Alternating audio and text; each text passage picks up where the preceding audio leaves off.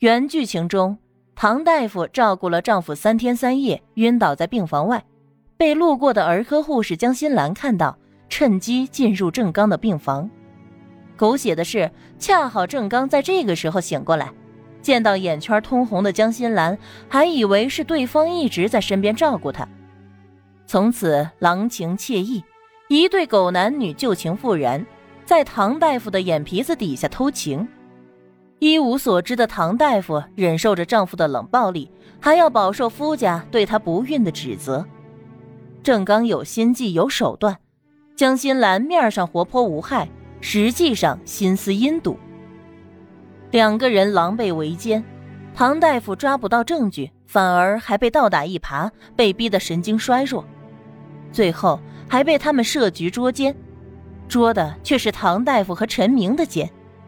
那两个人大获全胜，他和陈明成了过街老鼠一般，人人喊打。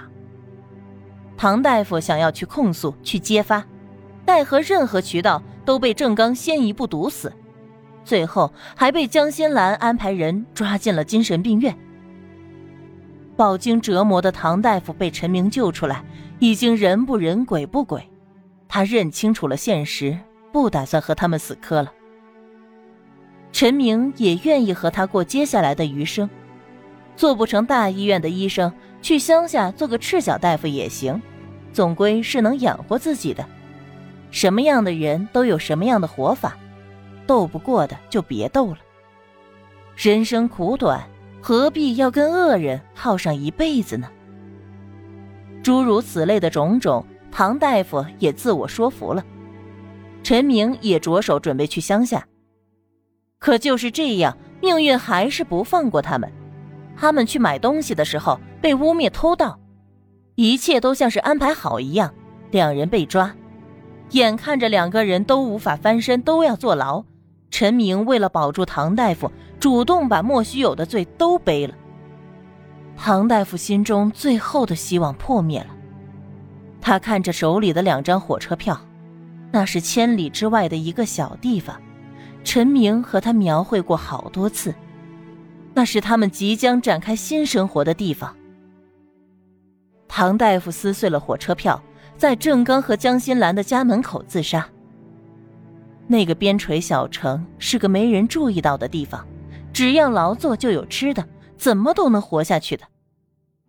唐大夫临死前想着，可那地方真的好远，远的一辈子都无法到达。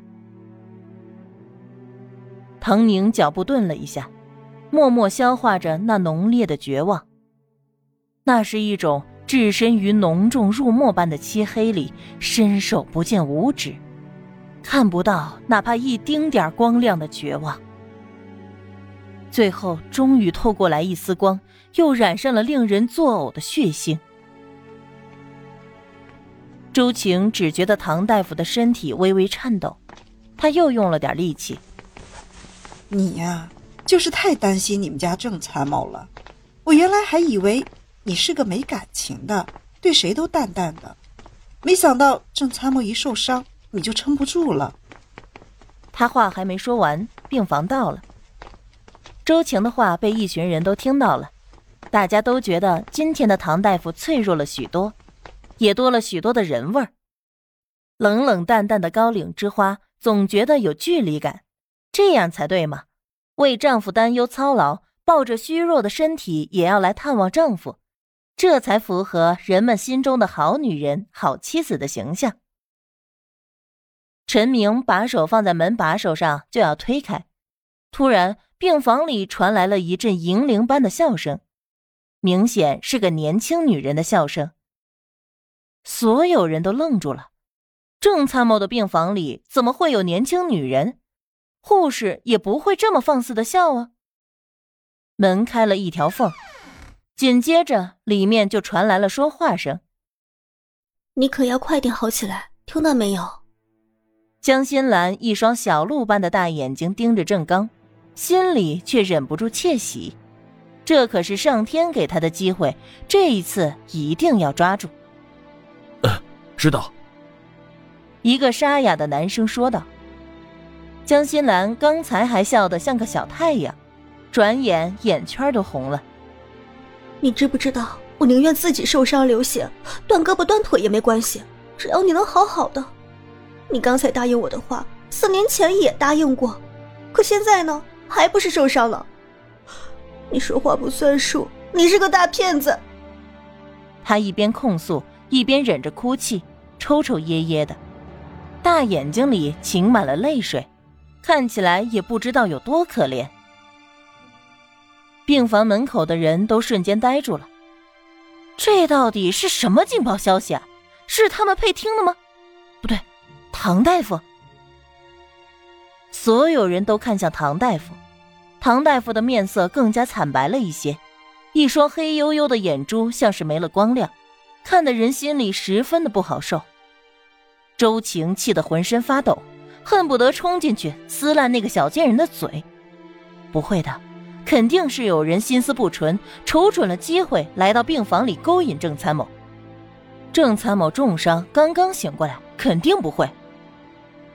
这是周晴想要讲给唐大夫说的话，可是还没等他讲出来，就听见沙哑的男声回应了：“不会了，这次不会了。”郑刚用尽全力伸出手握住江心兰的手，要是放在以前，他不会这么做。虽然对妻子无感，虽然还喜欢初恋，但保持应有的道德是他的底线。可这次，或许是生死门前走一圈，让他看透了许多。明明在妻子的医院，却不见他的人影，是心兰一心的守着他。再听到这一番剖心剖肝的表白，心里的那股冲动一下子就越过了长久以来的壁垒。新兰。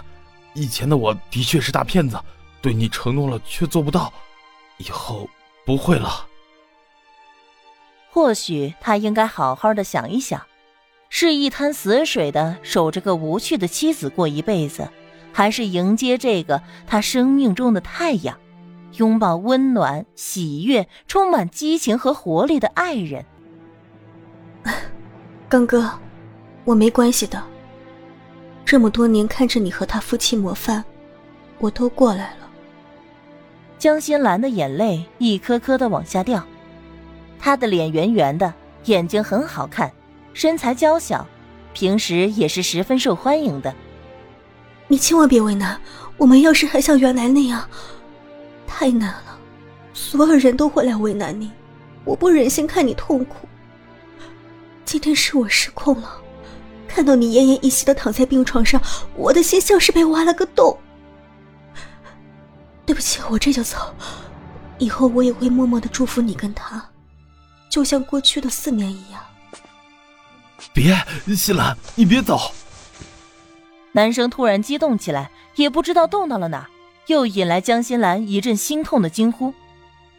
所有人都不知道下一步该怎么做的时候，只见唐宁一把推开门。